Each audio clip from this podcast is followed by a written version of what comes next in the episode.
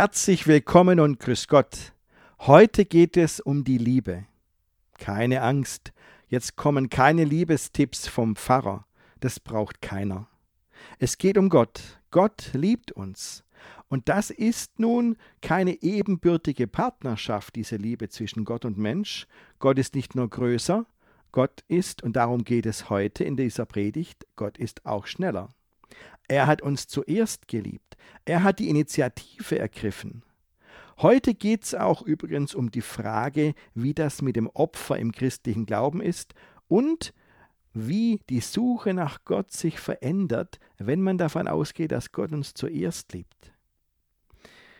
Mit dieser Predigt geht mein Predigt-Podcast jetzt erstmal in die Sommerpause. Im September geht es dann weiter. Aber jetzt erstmal viel Freude beim Zuhören.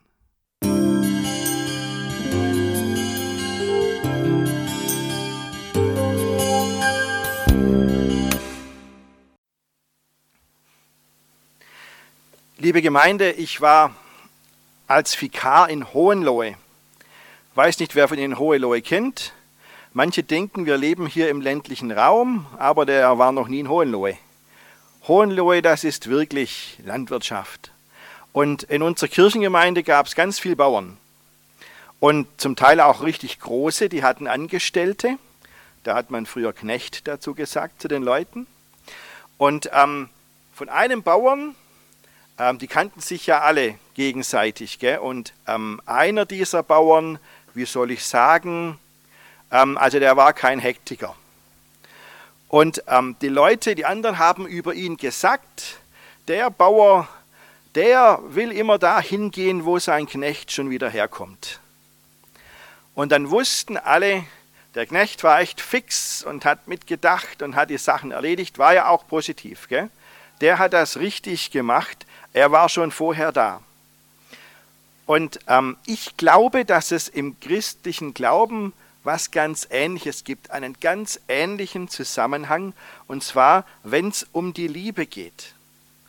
Wir sagen, Gott, ich will mit dir leben. Gott, dir gilt meine Liebe.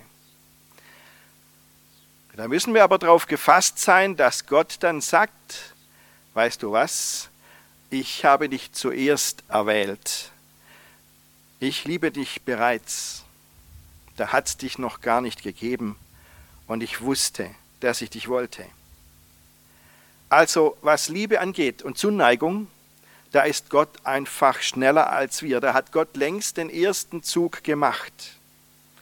Und das versuchte Gott seinem Volk immer wieder zu sagen und deutlich zu machen.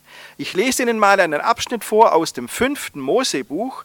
Das ist wieder so eine Stelle, in der Gott seinem Volk klar machen will, Leute, ich habe euch zuerst erwählt. Hören Sie selbst.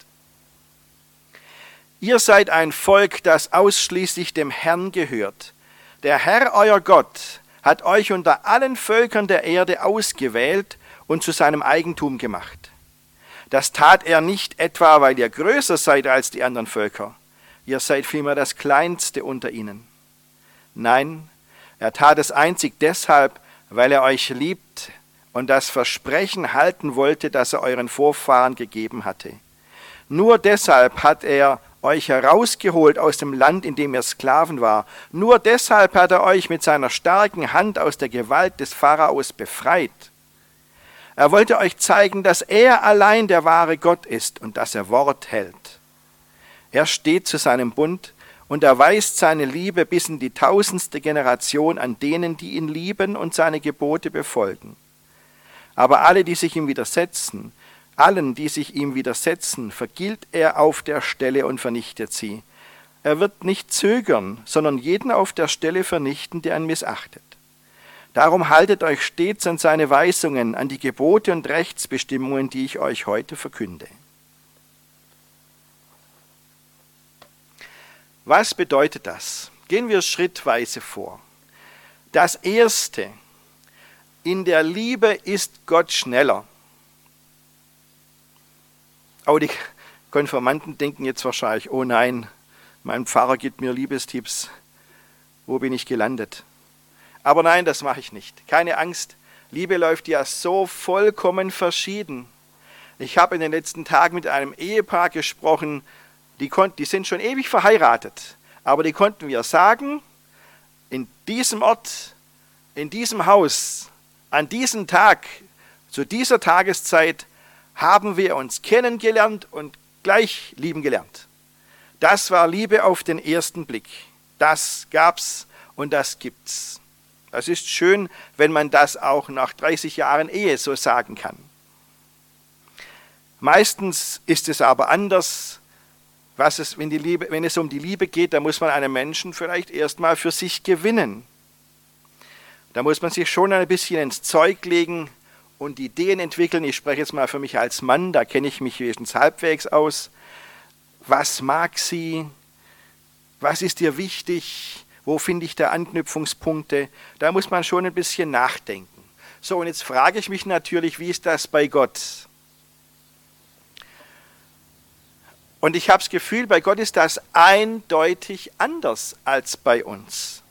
Und das ist kennzeichnend für unseren Glauben. Denn Gott hat, bevor wir überhaupt irgendwas überlegen können, den ersten Schritt schon getan. Er hat uns erwählt. Er liebt uns, bevor wir überhaupt auf die Idee kommen, dass wir sowas anfangen könnten mit ihm. Und unser Abschnitt aus der Bibel, den ich vorgelesen habe, sagt ganz klar, das gilt dem Volk Israel. Die Juden sind und bleiben Gottes auserwähltes Volk. Und seit Jesus hat Gott uns dazu genommen zu seinen Leuten. Und diese Zeilen machen uns allen klar, nicht weil ihr größer seid, hat Gott dieses Volk erwählt, ist ja das kleinste Volk von allen. Und ich glaube, das hat bei Gott schon ein bisschen Tradition. Gott legt Wert darauf, ähm, wie Menschen zu ihm stehen und dass er Menschen wollte und lieb haben kann, aber auf Größe kommt es ihm nicht an. Kennen Sie diesen Satz? Und du, Bethlehem Ephrata, die du bist die kleinste unter allen Städten, aus dir wird kommen der Messias. Das ist aus der Weihnachtsgeschichte. Und da sagt der, sagen die Schriftkundigen auch, das ist die kleinste von allen Städten Bethlehem, aber aus der kommt der Heiland. Gott macht uns klar, nicht weil das Volk Israel besonders groß wäre oder besonders schön oder die besonders anständig wären, sondern weil ich sie lieb habe. Deswegen habe ich sie erwählt und deswegen läuft die ganze Sache. Das gilt auch uns. Gott hat uns zuerst geliebt. Und zwar nicht wegen unserer Eigenschaften, groß oder klein, schön oder nicht, nicht wegen unserer Eigenschaften. Wir sagen zu einem Menschen vielleicht, du bist schön. Wäre schon weniger gut, wenn wir sagen, ich habe dich lieb, weil du schön bist. Weil was soll dann meine Frau in wenigen Jahren zu mir sagen, wenn das nicht mehr so ist? Nein, nein. Da muss man vorsichtig sein. Sie kennen die Geschichte, hat sich abgespielt auf einer ganz normalen schwäbischen Hochzeit. Gell? Ein Mann geht auf den Bräutigam zu und sagt zu ihm, lobend anerkennen, du hast aber eine schöne Braut gefunden. Und dann sagt der Bräutigam zu ihm, ja weißt, ich hab halt denkt, eine schöne frisst auch nicht mehr wie eine Würste. Das ist keine Aussage über die Frau, sondern das ist die schwäbisch suffisante Art, einem Menschen zu sagen, das geht dich überhaupt nichts an. So reden Schwaben, Schwaben miteinander, das verstehe ich. Also es geht nicht um das, was wir sind, unsere Eigenschaften, was wir an uns haben. Es geht aber auch nicht um unsere Fähigkeiten. Gott liebt uns nicht, weil wir besondere Fähigkeiten haben, also weil er sagt, Mensch, du kannst gut das und das machen, so einen brauche ich noch. So, so, das machen wir vielleicht, aber Gott macht das nicht, sondern er liebt uns einfach, weil wir es sind und so wie wir sind. Gott hat uns zuerst geliebt. Er liebt uns um unseres Selbstwillen. Das ist bedingungslose Liebe. Und das ist ganz typisch jüdisch und typisch christlich. Das ist das Erste. Wenn es um die Liebe geht, ist Gott einfach schneller. Und jetzt das Zweite. Das verändert unsere Beziehung zu Gott. Das ist ja dann schon anders. Warum? weil vieles wegfällt, was für so eine klassische Religion wichtig wäre. Das gibt es bei uns alles nicht mehr. Und das, was es da noch gibt, das wird anders gedeutet. Also Beispiel. Die Römer und die Griechen die hatten ewig lange Anreden an Gott. Die mussten erstmal alle Geschütze auffahren, um Gott erstmal auf sich aufmerksam zu machen und hatten lange, lange, lange Zeit, viele Zeilen Anreden an Gott, bis sie dachten, jetzt hört er mich vielleicht. Das ist bei uns anders. Wir müssen uns nicht so anstrengen, damit Gott sieht, hallo, hier bin ich, sondern es reicht zu sagen, Gott höre mich weil Gott immer schon da ist. Jesus hat gesagt, betet so, Vater unser im Himmel, das ist die Anrede, eine Zeile, mehr nicht. Wir brauchen keine großen Worte zu machen. Oder anderes Beispiel, es gibt in unserem Glauben auch keine Opfer für Gott, mit denen wir Gott erstmal günstig stimmen müssten, damit er mit uns überhaupt mal redet, indem wir Gott freundlich machen müssten, in der römischen und griechischen Religion, da gab es Opfer, und zwar blutige und unblutige, sagt man, das heißt Tieropfer und aber auch ähm, pflanzliche Opfer. Das gibt es bei uns nicht mehr. Ich weiß, dass viele immer noch diesen Gedanken im Kopf haben, ja, aber Jesus ist doch ein Opfer, dass er gestorben ist. Ja, Moment, Moment, da müssen wir genau mal ein bisschen hinschauen. Ja? Weil viele Menschen doch meinen, da seht ihr, was für einen Gott die Christen haben. Der wollte Blut sehen. Was für ein blutrünstiger Gott. Der fühlte sich verletzt in seiner Heiligkeit und brauchte er irgendeine Wiedergutmachung und irgendjemand musste dann sterben. Ich weiß, dass das in der Theologie lange so gedeutet wurde. Aber das ist ein Missverständnis dessen, was in der Bibel erzählt wird. Ich weiß, das steckt noch in vielen Liedern drin, die wir im Gesangbuch haben. Auch Lieder, die ganz neu sind, habe ich jetzt gemerkt, taucht dieser Gedanke wieder auf. Ich dachte, wir hätten das hinter uns, aber es, weil es ja nicht stimmt, steckt immer noch in vielen Köpfen drin. Nein, Jesus wurde nicht vom Vater geopfert, weil der Vater zornig war und hatte die Aufgabe, den Zorn des Vaters zu stillen, sondern Jesus hat sich selbst hingegeben, das war ein Akt der Liebe Gott selbst wollte die Menschheit mit sich versöhnen. Er war der, der die Hand ausgestreckt hat zum Frieden. Nicht die Menschen haben versucht, durch das Opfer von Jesus Frieden mit Gott zu bekommen. Die wollten Jesus loswerden. Und dass Jesus das mit sich machen ließ, von sich aus war das ein Akt der Liebe. Das hat mit Menschenopfer gar nichts zu tun, weil im christlichen Glauben fällt alles weg, was mit Opfer zu tun hat. Es braucht keine Opfer für Gott. Und dann noch was Drittes. Wenn Menschen Gott suchen, dann kann es sein, dass sie wirklich eine Überraschung erleben, weil Gott suchen auf christlich geht anders als in anderen Religionen. Ich finde es ja gut, wenn jemand Gott sucht. Und ich glaube, die normale Blickrichtung ist dann, ich suche dich Gott. Wo bist du? Du musst irgendwo sein was muss ich tun, damit ich dich finde? Aber bei dem Gott der Bibel ist das genau andersherum. Und das muss man mental erstmal richtig hinkriegen. Bei Gott ist es genau andersherum. Jochen Klepper hat in einem Lied geschrieben, er sucht, du wirst gefunden. Nicht wir suchen und Gott finden wir dann irgendwann, sondern Gott sucht uns, er sucht und du wirst gefunden. Es geht also nicht so sehr darum, Gott in der Ferne zu suchen, sondern es geht darum, sich selbst von Gott finden zu lassen. Denn es, Gott sagt zu uns, ich bin schon da. Ich bin schon bei dir. Lass dich von mir finden. Such mich nicht mit dem Fernglas irgendwo in der Ferne, denn ich stehe neben dir. Ich bin schon ganz nahe bei dir. Und Gott suchen heißt sich damit anfreunden, dass Gott schon neben uns ist, ganz nah bei uns ist. Also, das heißt, weil Gott den ersten Schritt getan hat, Deswegen ist unser Verhältnis zu Gott anders, weil in unserem Verhältnis zu Gott alle menschlichen Anstrengungen rausfallen. Die braucht es nicht. Es gibt in unserer Beziehung zu Gott kein Leistungsdenken. Das ist typisch christlich. Oh, jetzt habe ich das Wort Leistung verwendet. Und da denken die Konformanten wahrscheinlich wieder dran, ja, jetzt gibt es ja Zeugnisse, gell? Leistungszeugnisse. Aber ich sage euch was. Zeugnisse definieren nicht unseren Wert. In unserem Zeugnis, das wir bekommen, ich habe auch schon einen Haufen bekommen in meinem Leben, da sehen wir nicht, was wir wert sind. Garantiert nicht, auch wenn es andere dann behaupten. Sondern ihr, junge Leute, seid wertvoll, weil Gott euch lieb hat. Das ist es, was euch so sehr wertvoll macht. Völlig egal, wie das Zeugnis ausfällt. Und ich sage euch jetzt schon, eure Eltern sehen das genau gleich, auch wenn ihr es nicht sofort merkt. Also, das heißt natürlich nicht, ihr braucht nichts mehr zu tun. Gell?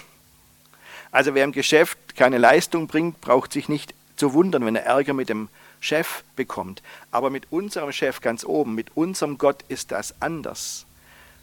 In unserer Beziehung zu Gott gibt es keinerlei Leistungsverhältnis und Leistungsdenken. Das ist das, was anders ist. Deswegen sage ich, der zweite Gedanke, um Gottes Liebe brauchen wir nicht zu kämpfen, denn er liebt uns bereits. Wir müssen uns finden lassen. Und jetzt der dritte Gedanke. Das verändert auch unsere Beziehung zu den Mitmenschen. Das wird dann auch neu austariert und neu gewichtet. Da gibt es ja in dem, was ich vorgelesen habe aus der Bibel, schon ein bisschen eine verstörende Komponente. Gell? Also, Gott liebt, die ihn lieben, und Gott vernichtet diejenigen, die ihn verachten, die ihn missachten. Das ist ja schon für unsere Ohren verstörend, steht aber da. Und ich habe mich heute dafür entschieden, nicht vorher aufzuhören zu lesen, bevor die kritischen Sätze kommen, sondern ich spreche es mal aus, wie es in der Bibel steht. Es gibt allein im Alten Testament ganz verschiedene theologische Strömungen. Und das, was ich Ihnen heute vorgelesen habe, besonders zum Schluss hin, das nennt man, das kommt von einer bestimmten Gruppe in der Geschichte von Israel, das ist die sogenannte deuteronomistische Theologie. Die findet sich vor allem im fünften Buch Mose, das Deuteronomium, aber auch an anderen Stellen. Und für die ist es ganz klar, Gott vernichtet, die ihn missachten. Ich glaube, dass das Altes Testament ist, dass an dieser Stelle Jesus ganz andere Töne spricht und ganz anderes klar macht. Aber wissen Sie, es ist schon was dran. Ich stehe nicht hier und sage, das können Sie komplett vergessen, sondern ich sage, aha, ich merke, Gott ist es schon wichtig, dass wir seine Gebote halten. Um seine Liebe brauchen wir uns keine Gedanken zu machen. Dafür ist das hier das Kreuz hier vorne, das Zeichen. Um seine Liebe brauchen wir uns keine Gedanken zu machen, da brauchen wir nicht drum zu kämpfen. Stattdessen will Gott, dass wir uns unsere gesamte Energie auf unsere Mitmenschen konzentrieren. Nicht unsere Zeit und unser Leben damit verwenden, ihm zu gefallen, sondern unsere ganze Energie und Zeit und unser Engagement verwenden, den Mitmenschen zu helfen. Das ist das Gebot der Stunde. Und das wollen diese Zeilen aus der Bibel, die so verstörend sind, sagen. Es ist wichtig, diese Blickrichtung zu haben. Nehmen wir das nicht auf die leichte Schulter. Ich weiß, dass es das Klischee gibt von der katholischen Beichte. Du gehst du verbrichst irgendwas und gehst dann wenn du katholisch bist, zur Geist, zur Beichte und dann sagt der Priester alles wieder gut und dann kannst du gleich wieder von vorne anfangen. So denken ja viele, das sei Beichte. Nein, ist natürlich ein Klischee. So ist das nicht. Ja? Vergebung heißt nicht, ja, jetzt war es halt so, aber mach, was du willst. Das ist nicht Vergebung. Jesus hat selbst zu einer Frau gesagt, geh hin und sündige nicht mehr. Du hast eine neue Chance durch Vergebung bekommen und jetzt versuch's besser zu machen. Leg alles dran, es besser zu machen. Gib alles für deine Mitmenschen. Und so verstehe ich diesen letzten Satz in diesem Abschnitt. Darum haltet euch stets an Gottes Weisungen. Gott wird uns zwar nicht vernichten, wenn wir es nicht hinkriegen, aber es ist ihm wichtig, dass wir es tun und versuchen und alles dafür geben. Das ist so ein Grundsatz, der in diesen Zeilen steht. Gott steht zu seinem Bund. So wie wir es vorhin gesungen haben in dem Lied, das ja eigentlich ein Tauflied ist, weil, sich, weil mir das auch in der Taufe wichtig ist. Mein treuer Gott, auf deiner Seite bleibt dieser Bund wohl feste stehen. Wenn aber ich ihn überschreite, so lass mich nicht verloren gehen. Von Gottes Seite aus ist die Sache klar. Er sucht uns, er geht uns nach. Und wenn wir es mal nicht hinkriegen, wird er uns nicht verstoßen, sondern sagen, komm zurück zu mir, komm zurück in meine Arme. Und deswegen lassen Sie uns Ja sagen zu Gott mit dem nächsten Lied, das wir singen. Ja zu Gott, dem Schöpfer, in der ersten Strophe. Ja zu Gott, dem Sohn, in der zweiten Strophe. Ja zu Gott, dem Heiligen Geist, in der dritten Strophe. Und in der vierten Strophe wird dann noch etwas ausgedrückt, was ganz grundlegend christlich ist. Ich sage Gott Ja zu dir und ich kann das sagen, weil du dein Ja zu mir längst schon gesprochen hast. Amen.